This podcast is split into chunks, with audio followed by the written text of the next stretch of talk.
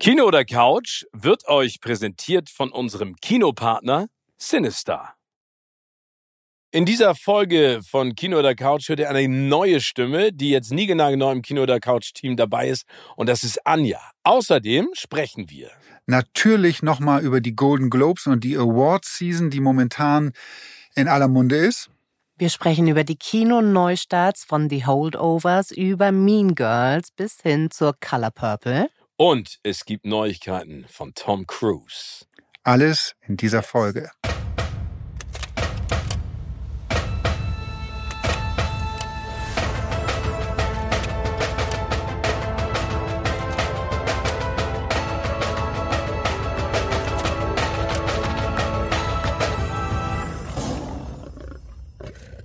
Moin, moin und wir trauen es uns noch zu sagen, Happy New Year. Wir hoffen, ihr seid alle gut reingerutscht ins Jahr 2024.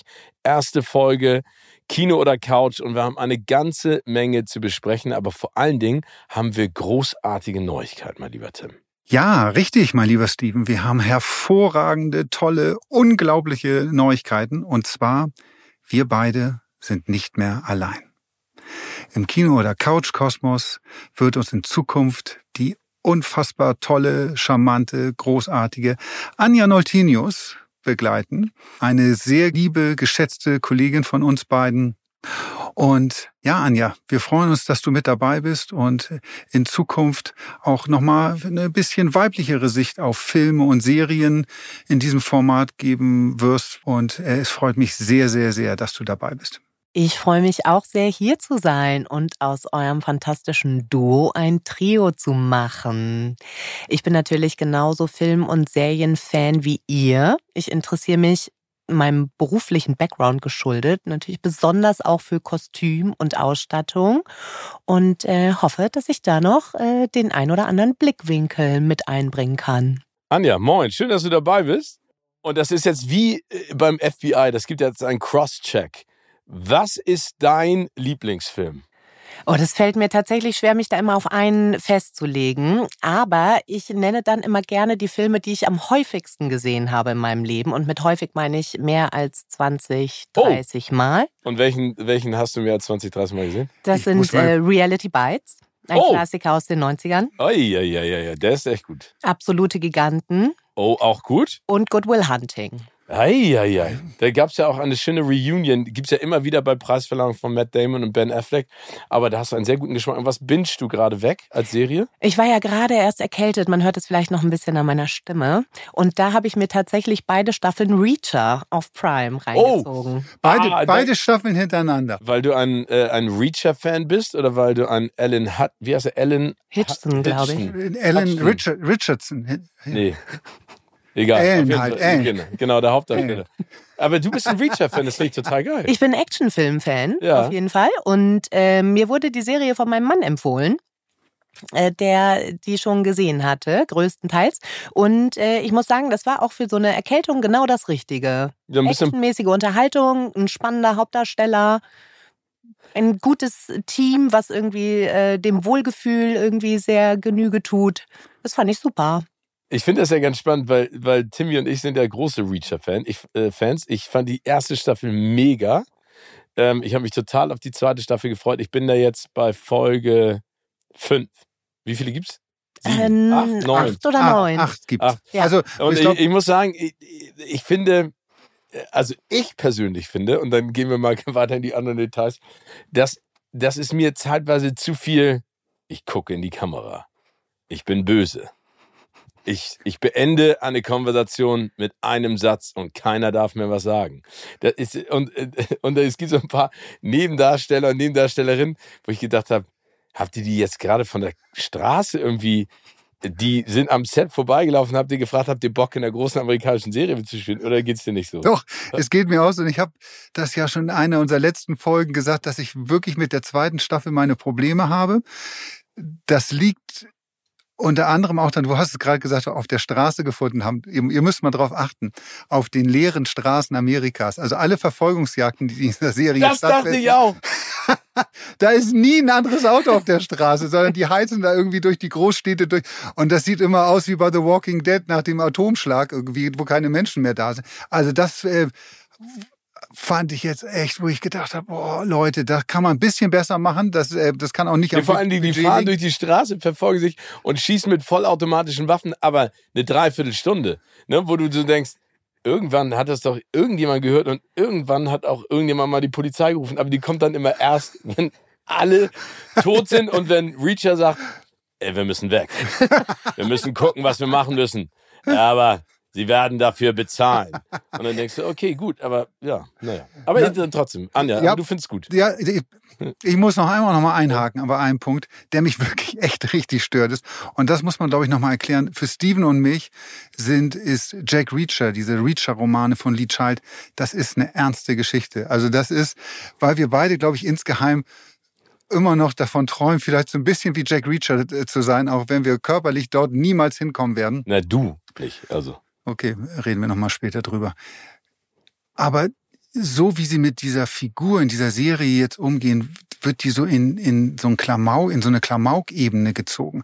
Und das gefällt mir gar nicht, weil der, der läuft wie so ein Roboter die ganze Zeit durchs Bild. Der Schauspieler Alan, wie auch immer er mit Nachnamen Alan heißt, Richardson. Alan Richardson hat ja von Staffel 1 zu Staffel 2 auch nochmal gefühlt 30 Kilo Muskelmasse draufgepackt. Und jetzt läuft er wie so The Hulk durchs Bild und das kriegt sowas sowas ähm, albernes finde ich und das gefällt mir gar nicht wenn es um die Figur des Jack Reacher geht ähm, weil ich finde das ist nicht eine Figur die man veralbern sollte ich verstehe eure Kritik total gut. Ich bin auch bei vielem mit dabei. Mein Problem mit der zweiten Staffel war mehr, dass sie sehr brutal wird. So, und das äh, finde ich manchmal einfach unnötig. Also da reicht es auch irgendwie bestimmte Morde oder Tötungen äh, anzudeuten und äh, den Rest irgendwie im Kopf äh, der Zuschauenden stattfinden zu lassen. Da fand ich, wurde sehr auf die Splattertube gedrückt. Ich mag eigentlich an Reacher, dass der so mit einem gewissen Augenzwinkern auch betrachtet wird. Also es ist natürlich ein schmaler Grad irgendwie, dass er nicht ins Lächerliche abdriftet, aber ich finde, es gibt sehr viele lustige Szenen in der ersten wie in der zweiten Staffel, bei denen er so ohne ja auch auf die Gefahren jetzt politisch unkorrekt zu sein, aber ähm, bei denen er so leichte autistische oder auch so ein bisschen soziopathische Züge hat, die ihn aber irgendwie sympathisch machen. Aber er ist es ja. Also du hast ja absolut recht. Er ist ja, ich meine, der ist ja äh, sozial überhaupt nicht kompatibel. Also das kommt ja auch raus. Das ist ja auch in den Büchern äh, äh ganz bezeichnend. Und diese Brutalität, ich weiß genau, was du meinst. Ich finde, also es gibt so Situationen, da erschießt er jemanden, obwohl er es eigentlich gar nicht tun muss. In den Romanen allerdings ist er ja komplett kompromisslos und geht ja auch in jeder Situation, das kannst du natürlich auch schöner umschreiben, geht es ja in jeder Situation darum, dass er sagt, ich bin hier nicht, um Pretty zu kämpfen, sondern ich bin da dafür da, um das zu beenden. Und das macht er dann auch. Aber wie gesagt, ich, ich, ich bin trotz, ich finde es cool, dass du das guckst. Ähm, und ich bin jetzt mal gespannt, wie das Ganze zu Ende geht. Aber äh, vielleicht nochmal eine, eine letzte weil unser Traum ist es natürlich, Alan Richardson irgendwann mal zu begegnen. Ich würde gerne mal Jack Reacher treffen. Aber äh, gibt es ein, eine Interviewbegegnung, bei der du gesagt hast, die hat mich nachhaltig geprägt, im Positiven oder ne Negativen durch deinen Job? Auf jeden Fall. Äh, ich muss noch zu Alan Richardson sagen, dass sich das Internet ja gar nicht einig darüber ist, wie groß er wirklich ist. Ne? Ich glaube, der ist nicht so groß. Er wird zwischen 1,88 und 1,91 irgendwie angegeben. Ne? Ja, okay, Was, also ich meine, das ist ja wie bei Sylvester Stallone oder anderen kleinen Schauspielern, die kriegen Absätze und haben halt kleine Co-Stars. Ne? Aber er wirkt ja wirklich schon wie ein Hühne. Ich google das mal. Und äh, ja, mal gucken, zu welchem Ergebnis du kommst. Aber ähm, die Dame, die mich nachhaltig beeindruckt hat, ist auch sehr groß. Es handelt sich um Nicole Kidman. Oh ja. Die durfte ich mal äh, auf einem Uhren-Event interviewen. Da ging es natürlich vornehmlich ums Thema Zeit. Aber ich war vorher gar nicht so ein großes Fangirl und fand sie wahnsinnig sympathisch, total offen, hochprofessionell, ohne so gestelzt oder bedeckt professionell zu sein, sondern so, dass sie einem wirklich auch das Gefühl gegeben hat, äh, sie lässt einen so ein bisschen tiefer blicken. Und äh, das hat mich damals vollkommen überrascht und da bin ich nach wie vor starstruck. Hast du sie denn in dem Interview damals gleich erkannt? Ja, das war aber auch nicht schwer. Wir saßen äh, mit einer Gruppe von JournalistInnen in einem Raum und sie kam dann eben nach vorne auf die Bühne geschwebt. Weil ich habe das letztens, musste ich das denken, da ist ja bei Paramount Plus läuft ja die Serie Special Ops. Ops. Special Ops, genau. So eine Ja, ähm, neue Serie und da ist Nicole Kidman, obwohl sie eine mini kleine Rolle da drin hat, einer der großen Stars, also jedenfalls in der Ankündigung der Serie. Und ich habe mir das angeguckt, nachdem Steven das hier vorgestellt hat und davon so geschwärmt hat. Und ich war richtig schockiert, wie die im Gesicht aussieht.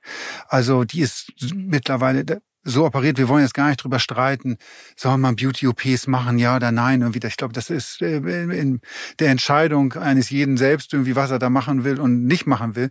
Bei Schauspielerinnen finde ich es ab und zu echt schwierig, ähm, weil es natürlich am Ende auch viel mit Mimik und so weiter zu tun hat. Aber bei Nicole Kidman fand ich es wirklich ja amüsant in dem Zusammenhang, weil sie ja in Interviews auch immer wieder sagt, ich habe mal, ähm, ich habe mal Botox gespritzt, das war nichts für mich, seitdem mache ich nichts mehr da. Das ist ja ihre allgemeine Aussage. Und wenn man sich die gerade dieser Serie auch in den letzten, ich habe jetzt auch letztens wieder Fotos von ihr gesehen. Sorry, die ist so operiert, da ist, da ist, das ist alles neu. Da ist nichts mehr so, wie es mal war. Das finde ich schon echt erstaunlich. Aber sie ist eine, ich finde sie auch mega. Ich finde sie eine großartige Schauspielerin und echt eine, eine beeindruckende Persönlichkeit und echt, wie du gerade gesagt hast, total nahbar. Ne? Also die ist nicht, es gibt ja, sag ich mal, solche Leute wie Jennifer Lopez oder sowas, da weißt du, du darfst da gar nicht in ihren fünf Quadratmeter Radius eintreten, weil dann äh, die will einfach gar nicht. Aber die ist wirklich so so kumpelhaft fast schon. Finde ich auch super. Aber lass uns doch mal apropos Starstruck drüber sprechen, weil 2024 äh, oder jedes Jahr startet eigentlich mit der klassischen Award Season. Das ist in den letzten Jahren immer ein bisschen ruppig gewesen, weil die Golden Globes zu Recht ja am Pranger standen. Das ist sozusagen der Kickoff Critics Choice Awards. Das Ganze endet dann mit den Oscars am 2. März Wochenende. Wir sind da sehr gespannt. Die Nominierungen äh, sind jetzt ja auch schon draußen. Wer kann da gewinnen? Wer macht das Rennen? Aber ich finde, wir, wir sollten mal drüber sprechen. Ich habe es ja eben gerade schon angekündigt, was die Golden Globes eigentlich früher waren was sie dann zwischendurch gewesen sind durch die öffentliche Kritik und wie sie jetzt wahrgenommen werden.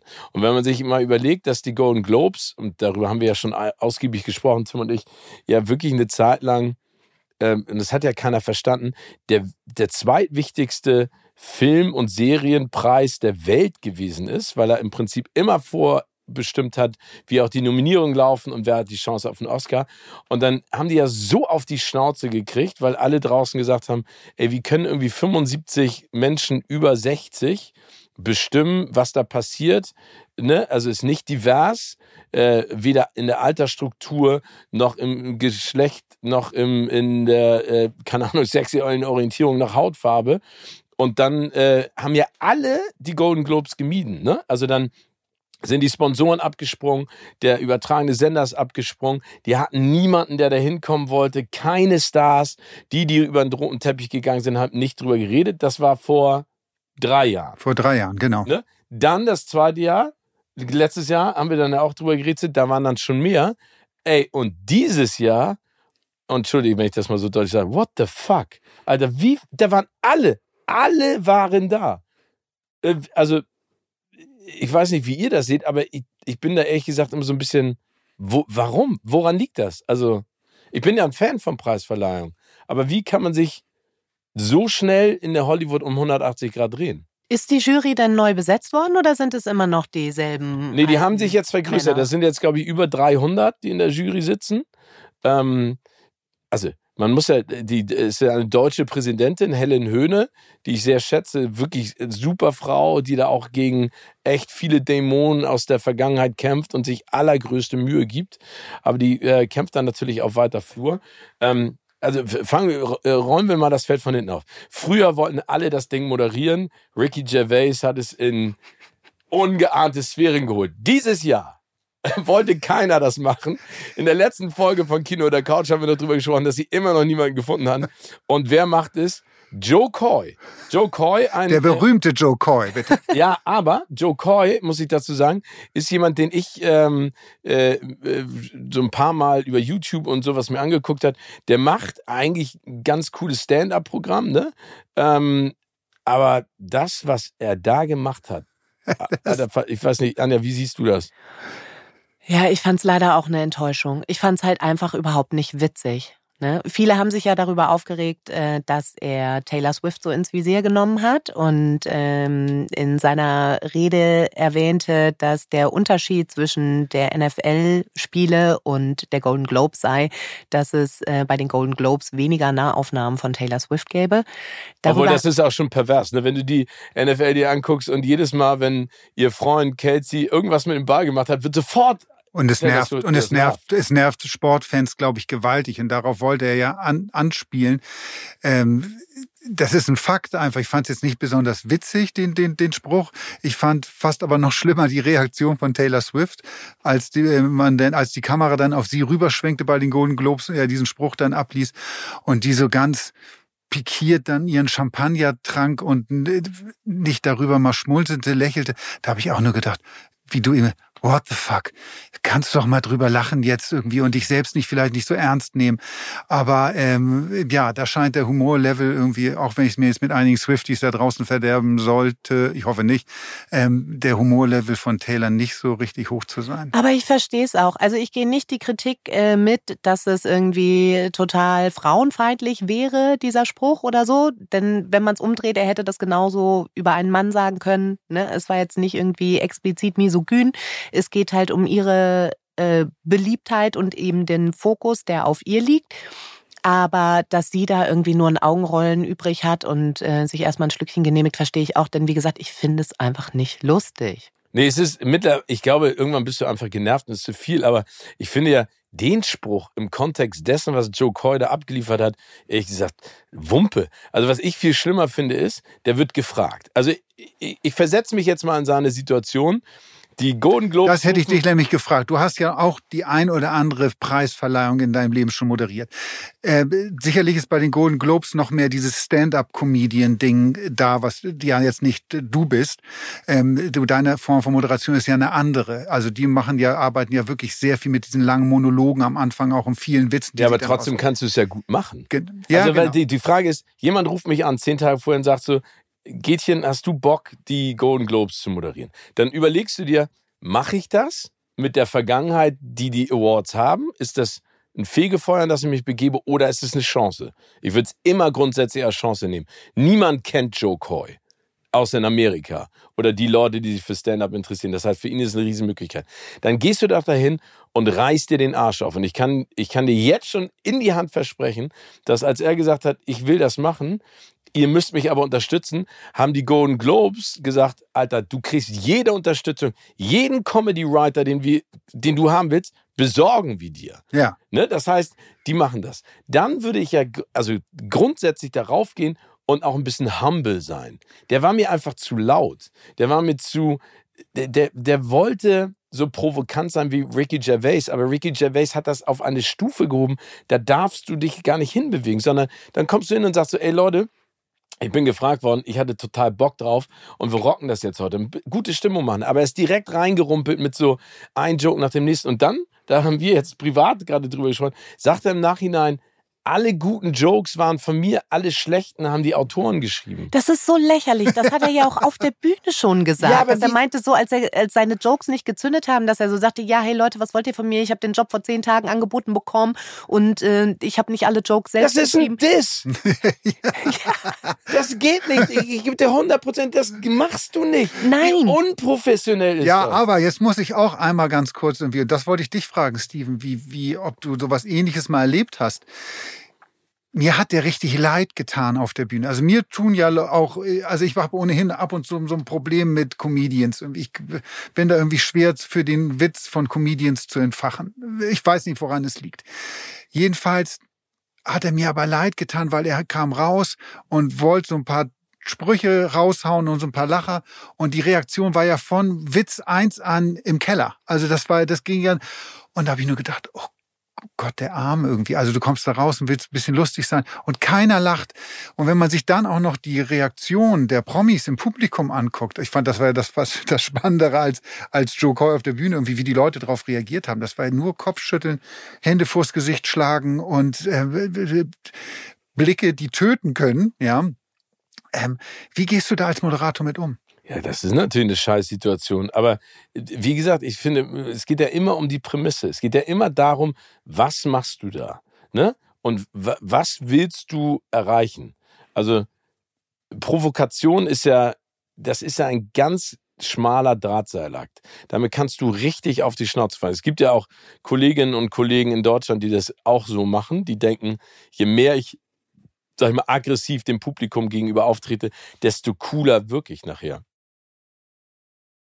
Klar, das ist eine scheiß Situation. Und logisch ist mir das, passiert mir ja ständig, dass keiner über meine Witze lacht äh, im Privaten und im Beruflichen.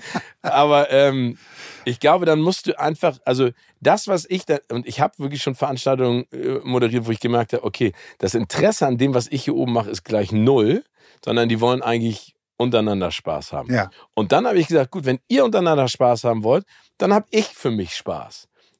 Aber ich würde niemals versuchen, und das hat Anja, finde ich, eben gerade so, so gut gesagt, ich würde niemals versuchen zu sagen, ey, ich habe den Job erst gerade gekriegt, weil das ist ja, da, da diskreditiere ich mich ja selber, weil das bedeutet ja, ey, ich habe es in zehn Tagen nicht geschafft, mich darauf vorzubereiten und ich habe schon Jobs 24 Stunden später gemacht. Ähm, und Nummer zwei zu sagen, die witzigen, das ist ja noch nicht mehr witzig zu sagen, die witzigen Jokes sind von mir und die schlechten Jokes sind von den Autorinnen. Das ist ja noch, also da sitzt ja auch keiner und sagt so, nach dem Autorenstreik, den wir jetzt alle durchgestanden haben, ist das ein Witz, der noch unwitziger ist als alle Witze, die ja, vorher gemacht Und das ist ja auch der, der Punkt, und wie sich im Nachhinein über die Autoren aufzuregen, sagen, die, das waren keine guten Witze. Ja, dann mach sie nicht. Also es ist ja, er hat genau. ja ein Mitspracherecht. Kannst du sagen, denn nee, der Witz ist blöd, den bringen wir nicht. Und es war ja, wenn wir mal ganz ehrlich sind, ich glaube, es war nicht ein guter Witzspruch dabei. Nee, und, und, und genau das ist ja, also ich sag mal so, du wirst für deinen Job bezahlt und machst den lange und bist extrem gut. Anja macht ihren Job extrem lange, wirst dafür bezahlt. Ich mache meinen Job, werde dafür auch bezahlt und mache den jetzt extrem lange. Das heißt, wenn jemand euch anheuert oder mich, verlange ich ja als Auftraggeber in der Sekunde, dass du auf so eine Situation reagieren kannst. Das heißt, eigentlich muss er umswitchen. Genau. Er zündet zwei Jokes und merkt dann so, okay Leute, das funktioniert gerade nicht. Wir machen mal einen Neustart. Ich bin Joe Coy. Ich mache das heute zum ersten Mal. Ich bin sehr aufgeregt. Ich freue mich hier zu sein. Aber ihr seht wundervoll aus. Wir verbringen geilen Abend. Als doofes Beispiel. Aber dann musst du doch reagieren. Aber er hat ja immer weiter in der Wunde gebohrt. Er hat immer weiter. Dann dieser Joke über Greta Gerwig und über Barbie. Leute, das war, da war die Show schon was? Fast zu Ende. So ist es. Und wenn du die, wenn du Leute, du hast es ja gerade gesagt, dass es auch deutsche äh, Moderatoren gibt, die äh, aggressiv aufs Publikum oder auf, auf Gäste auch irgendwie äh, zugehen und versuchen, die ein bisschen durch den Kakao zu ziehen. Wenn du das machst, dann muss das so gut sein, die Witze und Sprüche, so wie bei Ricky Gervais das der Fall gewesen ist. Das hat auch nicht eingefallen. Da hast du auch Leute im Publikum gesehen, die irgendwie so uh, schockiert waren davon, was sie, was sie da um die Ohren gehauen bekommen haben. Aber es war halt so gut, so stark von, von, von von den Sprüchen irgendwie. Das, das, da bist ja, du weil, der, weil der sich halt nichts scheißt. Ne? Ja, Ricky Gervais sagt ja auch immer, man darf über alles Witze machen, es muss halt nur lustig sein. Und das finde ich fasst es auch irgendwie ganz gut zusammen. Es ist aller Ehren wert, Tim, dass du so viel Mitgefühl noch mit dem Moderator hast. Aber ich bin da auch ganz bei Steven, wenn du diesen Job annimmst, dann musst du auch abliefern. Und du kriegst in diesen, auch wenn es nur zehn Tage sind, alle Hilfe und Support irgendwie zur Seite gestellt. Und dann musst du da ein vernünftiges Programm auf die Beine stellen darstellen können. Und wenn dir das nicht gelingt, musst du auf der Bühne reagieren und dann halt dein Programm umswitchen oder improvisieren oder sowas. Dafür ist er eben lang genug im Business, als dass er all das können müsste. Ich bin da komplett bei euch. Ich finde jetzt auch, dass zehn Tage nicht so wenig sind. Zehn Tage sind nicht wenig. Nee, okay. Gut. Also überhaupt nicht wenig. Also von der Struktur her, was passiert da? Also was passiert? Du hast ein Opening-Monolog, der Rest ist ja relativ klar im Ablauf. Du weißt, welche Kategorien wann wo kommen, du weißt, welche Laudatorinnen wann wo kommen. Das heißt, du hast dann zwischendurch nochmal deinen Auftritt und darfst dann nochmal glänzen. Das ist jetzt kein, kein, wie man so schön sagt in Amerika, Rocket Science. Ne? und dann, und dann gibt es natürlich auch Laudatoren und Laudatorinnen, die zeigen, wie du es machst dann kommt halt eine Kristen Wiig und Will Ferrell und machen innerhalb von drei Minuten alles klar. Oder ein Jack Black, wenn du dir mal die Bilder von ihm auf dem roten Teppich anguckst, was der gemacht hat, der ist so geil. Ich verstehe nicht. Ich verstehe. Ich meine, Jack Black oder Will Ferrell haben bestimmt auch gesagt, haben wir keinen Bock drauf. Ähm, aber wie gesagt, ich glaube, Jimmy Kimmel ist zum Beispiel jemand, den haben sich geholt, vor allen Dingen auch nach, also post Will Smith, ähm, bei dem sie wissen, der weiß, wie das handeln muss. Der schnappt sich das und kann das handeln, ne? Und das war übrigens auch nochmal eine Sache, um das, äh, weil, weil er ja das ja auch schon damals gemacht hat. Aber nach Will Smith, die, dieser Ohrfeige, meiner Ansicht nach, hätte die Academy und auch die Regie entscheiden müssen, jetzt kommt der Moderator einmal raus. Ja. Jetzt kommt er einmal raus und sagt irgendwie kurz mal, Leute, das ist etwas, was wir nicht dulden, äh, aber da kam gar nichts. Nee, aber das ist mein allgemeines Gefühl bei diesen Preisverleihungen, dass Spontanität abgeschafft worden ist. Ja, klar. Also auch bei den Preisträgern, äh, bei den Laudatoren, die müssen direkt nach Plan vorgehen und wenn da jemand in irgendeiner Form auch nur abweicht, dann äh, bricht das Chaos aus. Das fand ich bei den Globes ja auch so lustig. Kevin Costner, habt ihr das miterlebt, den, den, den Fauxpas, den er gemacht hat? Mit ihr auf der Mit Bühne. America Ferrara haben sie ja. ja zusammen äh, den, den, Preis überreicht und das war vorher gescriptet, dass er ein, äh, eine, ja, es ging um Barbie, sollte er irgendeinen bestimmten Satz sagen und der war auch auf dem Teleprompter zu sehen, aber er hat sich einfach nicht dran gehalten, er hat was anderes gesagt. Und die arme America Ferrara war dann einfach total hilflos und stand da und wusste überhaupt nicht, was, wie sie dann reagieren soll darauf, irgendwie, weil er sich nicht ans, ans Drehbuch gehalten hat.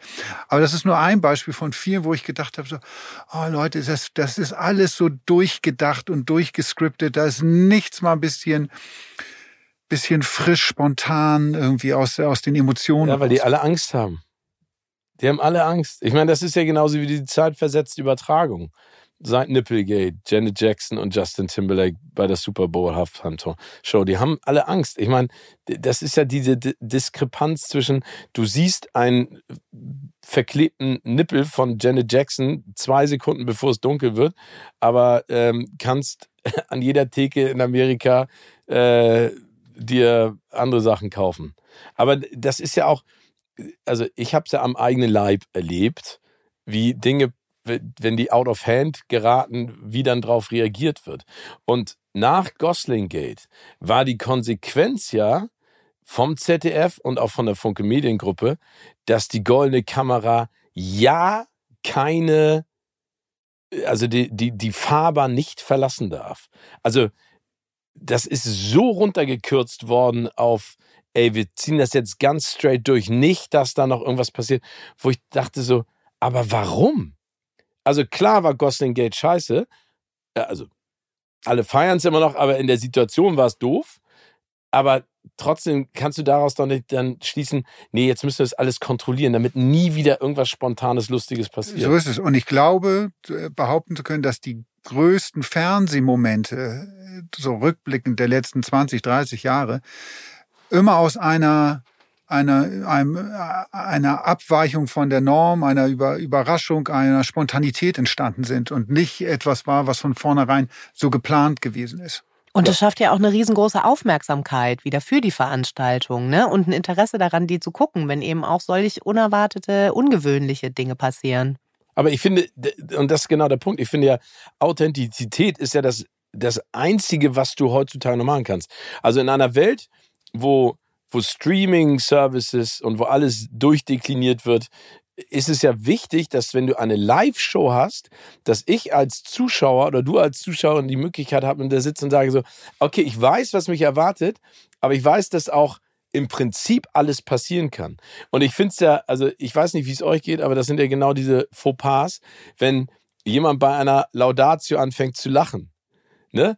Oder jemand in einer Dankesrede anfängt zu weinen oder irgendwas verrutscht oder ich meine, wie häufig haben wir auch drüber gesprochen, wie Schauspieler und Schauspielerinnen da stehen und vom Teleprompter ablesen und sagen, ja, ich freue mich sehr, hier zu sein. Und du denkst, du bist Schauspielerin, was machst du da? Ne? Und dann fände ich es ja bei Kevin Costner, hätte ich America Ferrara, wäre doch geil gewesen, hätte ich gesagt, ey Kevin, du bist so lange im Geschäft und du liest jetzt falsch vom Teleprompter ab, was soll ich denn jetzt machen? Und alle hätten sie gefeiert. Ja.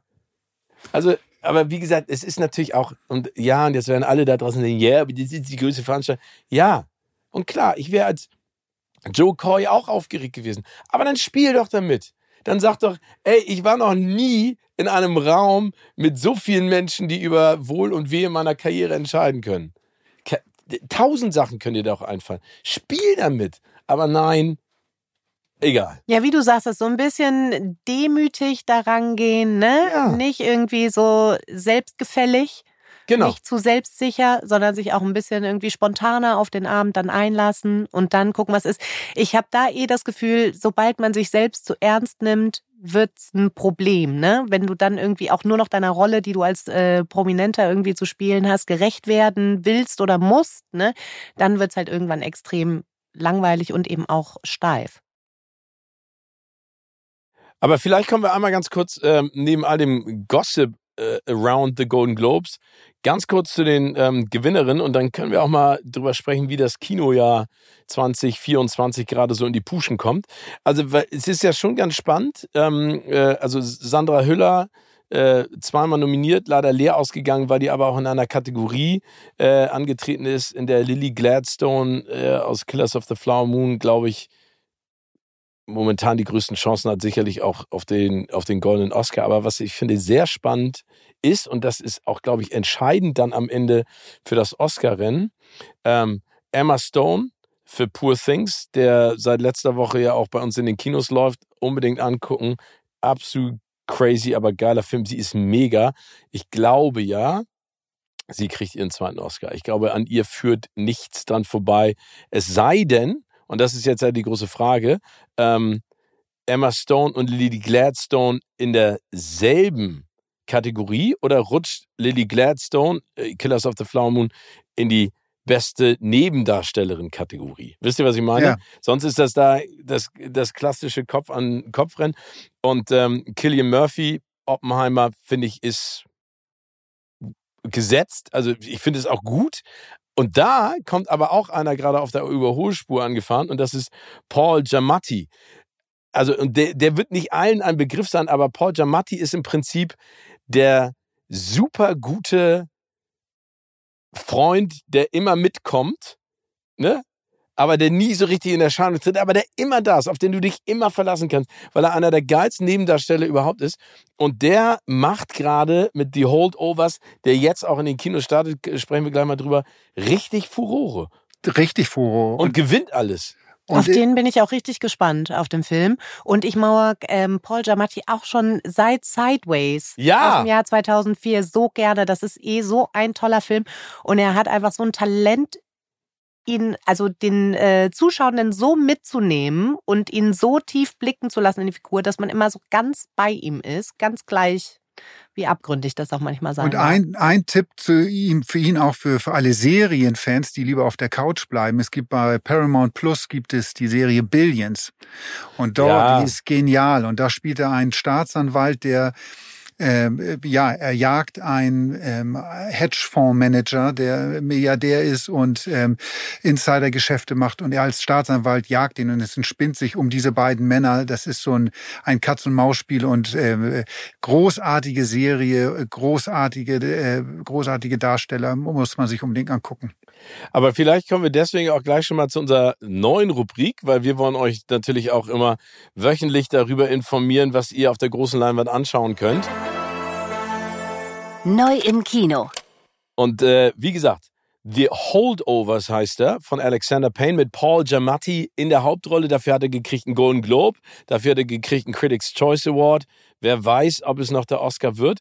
Aber vielleicht kurz mal zur Zusammenfassung des Films, weil das ist eigentlich auch eine ganz geile Geschichte. So ein bisschen Breakfast Club eigentlich für Erwachsene. Es geht um äh, den Lehrer Paul Hunham, äh, gespielt von Paul Giamatti, den keiner mag. Ne? Alle finden ihn total ätzend. Also nicht nur die Schüler, sondern so- auch der Schulleiter und seine Kollegen halten ihn alle für einen aufgeblasenen, starren, nervtötenden Idioten. Und weil er eben so ist, wie er ist, hat er auch nicht viele Freunde und äh, keine Menschen um sich rum. Und äh, verbringt äh, die Weihnachtsferien 1970 dann in der Schule in der er unterrichtet, weil da auch Schüler sind, die nicht nach Hause fahren können, aus unterschiedlichsten Gründen und bleibt sozusagen bei denen, aber es fahren immer mehr weg und am Ende ist nur noch einer da, ein 15-jähriger Junge namens Angus, ähm, äh, der genial ist, aber immer wieder aneckt in der Schule und eigentlich runterfliegen soll.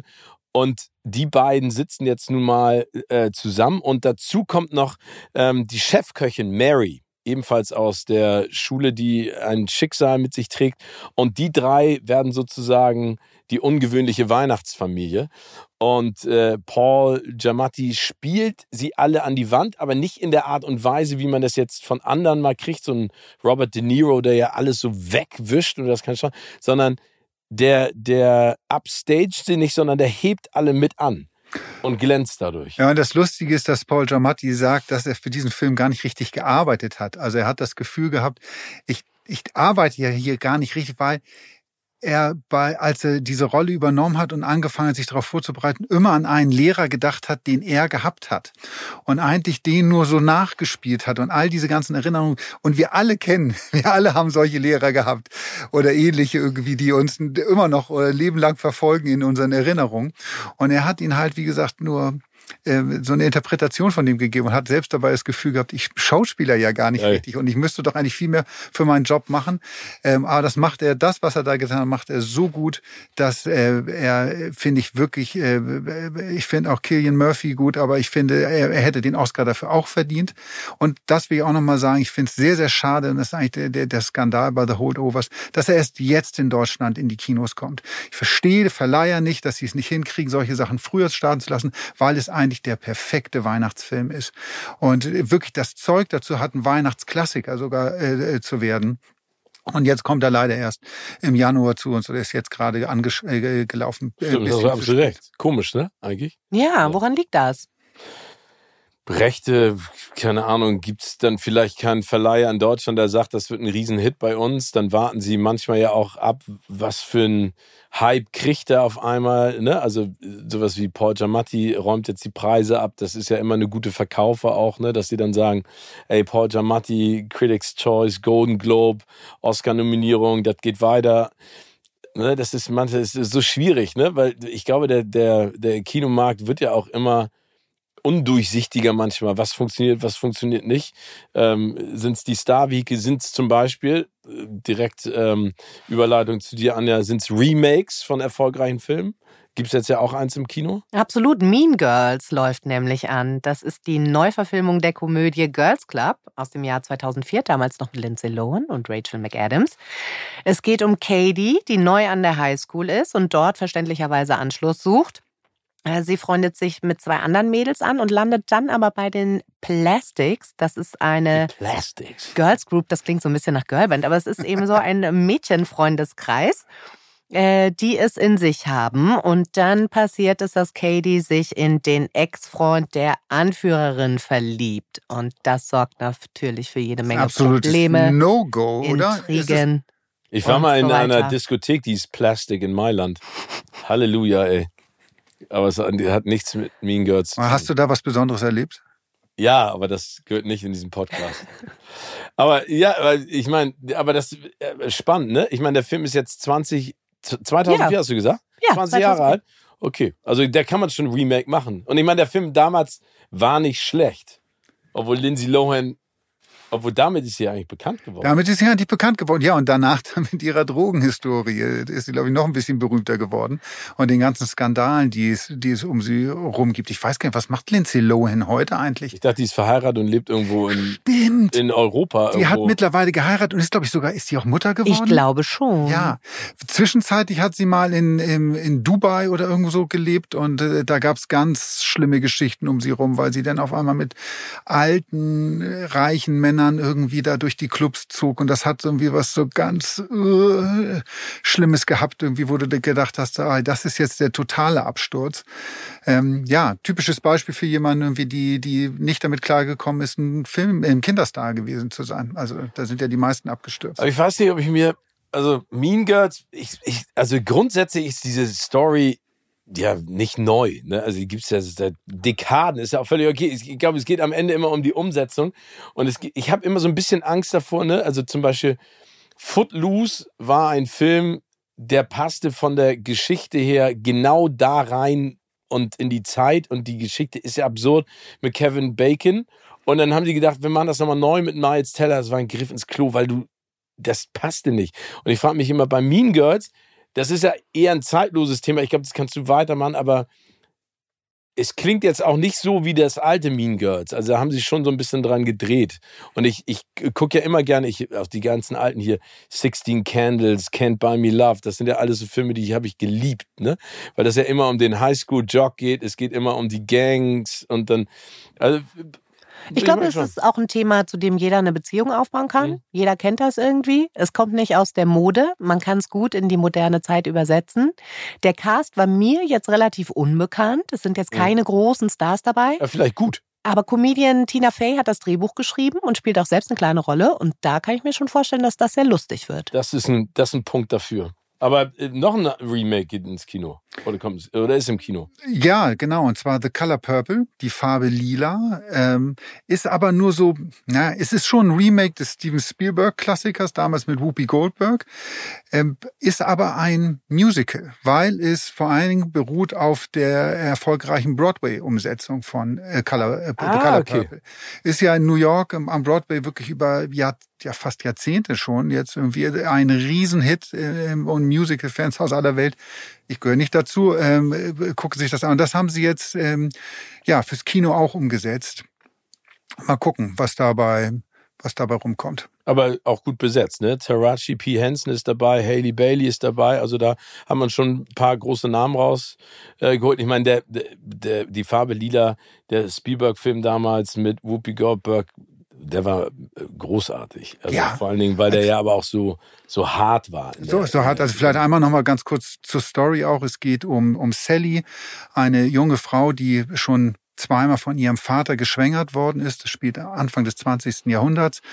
Ähm, sie ist Afroamerikanerin und ähm, ihr Vater verkauft sie dann an einen Farmer, um auch diesen Missbrauch zu verschleiern.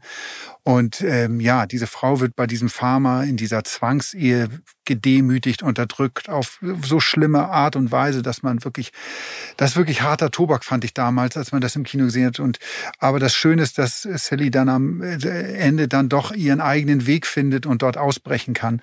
Ähm, nein, ganz, ganz toller Film. Und um ehrlich zu sein, ähm, ja, ich werde mir, werd mir die, die Musical-Umsetzung mal angucken.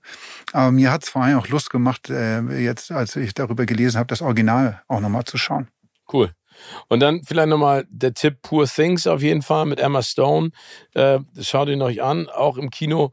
Und, sag ich mal, auch etwas für die leichteren, romantischen Kinoabende äh, gibt es den Film Anyone by You, heißt der im Englischen und auf Deutsch, wo die Liebe hinfällt kann man sich schon denken, worum es geht. Es ist eine Rom-Com. Comedy so ein bisschen, aber ich finde es ganz spannend, wer da die Hauptrolle spielt. Also auf der einen Seite Sidney Sweeney, auf der anderen Seite aber Glenn Powell, der ja durch Top Gun Maverick erst zu richtigen Höhenflügen ansetzt. Ein cooler Typ. Der ist auch so der All-American Boy, wenn man ihn sich mal anguckt vom Look her. Der bringt jetzt auch so eine so eine Agentengeschichte äh, raus, die auch richtig gut sein soll. In dem Fall geht es jetzt um zwei Freunde, Ben und Bea und Ben begleitet Bea dann zur Hochzeit ihrer Schwester nach Australien. Beide haben Ex-Partner, die sie eifersüchtig machen, mögen sich eigentlich nicht, tun dann so, als wenn sie ein Paar sind, um die ähm, auf jeden Fall äh, wo die Lü Lüge hinfällt, habe ich gesagt, nicht die Liebe, also wo die Lüge hinfällt. Ist ja, ja. Genau. Und die Lüge ist, sie tun so, als wenn sie ein Paar sind und äh, ähm, sind sie aber nicht. Aber wie es immer so ist, das gab es schon mit Ryan Reynolds und Sandra Bullock, ein Chef zum Verlieben. Wenn man es spielt, irgendwann verliebt man sich dann. Aber wie gesagt, äh, tolle Sachen. Und äh, vielleicht kommen wir ganz kurz zum Abschluss nochmal. Das ist das Stichwort eigentlich, ähm, äh, was kommt. Und äh, wir können einmal vielleicht von Top Gun Maverick überleiten auf eine große News, die für Furore gesorgt hat jetzt in den letzten Wochen. Und das ist TC, Tom Cruise. Was hat er gemacht? Er kommt mit Top Gun 3. Und da bin ich jetzt zwiegespalten. Anja, du musst es mir ganz kurz mal erklären. Also Top Gun Maverick war ja schon, ich meine, wir haben, ich habe den Film damals im Blankeneser Kino gesehen. Äh, ich glaube, 40, vielleicht romantisiert das, 40 Plätze gab es da, 70 waren im Kino. Äh, alle haben sich danach Ray Benz gekauft, Lederjacken, Moskitos, wenn du es konntest. Oder Lederjacken mit, mit, vielen Patches Ja, genau. Und deswegen dachte ich so, okay, Top Gun Maverick, ich weiß nicht, ob er das machen sollte, aber für mich immer noch einer der geilsten Filme der letzten Jahre, weil der einfach so ehrlich war, zu dem, was diese, was diese Legende mit sich gebracht hat. Wie fandst du ihn? Großartig. Ah, Vor allen Dingen, ich glaube, es war zwischen den Jahren, kam im linearen Fernsehen tatsächlich nochmal Top Gun und danach Top Gun Maverick. Ich habe es mir natürlich alles reingezogen. Ich frage mich jetzt, worum es in Top Gun 3 gehen könnte. Genau, das ist auch meine Frage. Ich habe keine Idee. Aber ich lasse mich überraschen. Hast du eine Ahnung? Es macht, das ist eher der Punkt, der mir so ein bisschen Bauchschmerzen bereitet, weil ich das äh, und diese Bauchschmerzen hatte ich bei Teil zwei schon und es hat mich genauso wie euch überzeugt. Ich finde, sie haben die Story gut weiter transportiert. Das war alles glaubwürdig. Ich bin da mitgegangen. Ich fand, es war ein guter Anschluss und am Ende des Films habe ich gedacht, oh, jetzt haben sie die Geschichte gut auserzählt. Jetzt kommen wir in den Bereich, wo ich wirklich gespannt bin, was die Drehbuchautoren sich da ausdenken und dass es nicht so wird wie jetzt zum Beispiel die Rocky-Filme, ne? Die denn auch irgendwie, wo, wo du äh, Stallone dann irgendwann in einem Alter war, wo du das kannst du nicht mehr glaubhaft jetzt als Boxer verkaufen. Ich glaube auch, dass Cruise jetzt irgendwie weiter als Jet Pilot da, äh, das geht nicht so weiter. Das kann man gucken, dreht man die Rolle von Miles Teller, der ja im dritten Teil auch wieder mit dabei sein soll, wird das ähm, aufgedreht. Aber dann ist es gefühlt auch nicht mehr Top Gun dann, oder? Also, also Top Gun verbinde ich so sehr mit der Figur Tom Cruise halt auch. Nee, ich hoffe einfach vor allen Dingen nicht, weil das war ja die, die große Frage auch, die ich hatte, als ich zum ersten Mal Top Gun Maverick geguckt habe. Stirbt Tom Cruise jetzt? Also stirbt Maverick ja. sozusagen, ne, um, um das Ding zuzumachen. Ich habe ehrlich gesagt keinen Bock, dass er in Teil 3 stirbt, um sozusagen, sondern ich sehe es genauso wie du. Er muss eine tragende Rolle spielen im Kontext dessen, was da passiert. Und du musst natürlich auch Airfight Sequences machen. Du musst auch Trainingssequenzen machen. Du musst auch äh, dieses Standoff haben. Es muss auch ein Love Interest geben, ne? Also bleibt es, äh, bleibt es sein Love Interest aus Top Gun Maverick. Nur dann gerätst du immer in Gefahr, dass es dann eine, eine Kopie eines Sequels wird. So ist es. Nur genau. mit anderen Namen oder so, aber egal. Wir es Das fände ich ehrlicherweise gar nicht so schlimm, solange es gut gemacht ist und spannend. So, ich glaube einfach, seine Figur ist so ikonisch und wenn da die junge Generation ein bisschen nachrückt, er aber noch irgendwie präsent ist und der äh, große Ratgeber es dann ein paar gute Action-Szenen und einen spannenden Plot gibt, dann bin ich auf jeden Fall schon zufriedengestellt. Ich auch. Reingehen tue ich so oder so. Das war klar. Du kaufst ja noch jedes Bon Jovi-Album.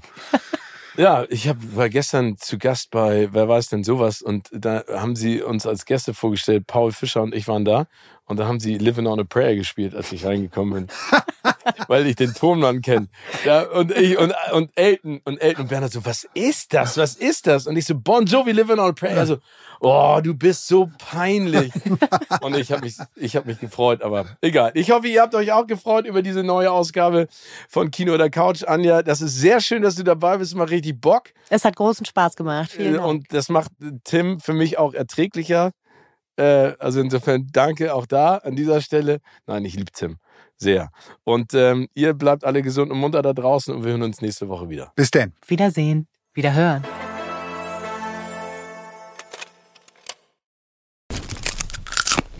Kino oder Couch wurde euch präsentiert von unserem Kinopartner Sinistar.